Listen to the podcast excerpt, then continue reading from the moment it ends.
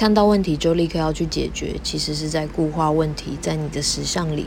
首先，这真的是你的问题吗？Access Consciousness 的系统告诉我们，有百分之九十八发生在自己身上的疼痛、不适与情绪，都不是由自己产生的，而是感应到旁人的状态。此时，我们可以请这个感觉物归原主。再者，《金刚经》告诉我们，当看见一个问题，其实是因为我们把其视为问题。我知道乍听有点难理解，我们会认为这是问题的原因是先对这件事有了评判，便会依这个评判创造出实相。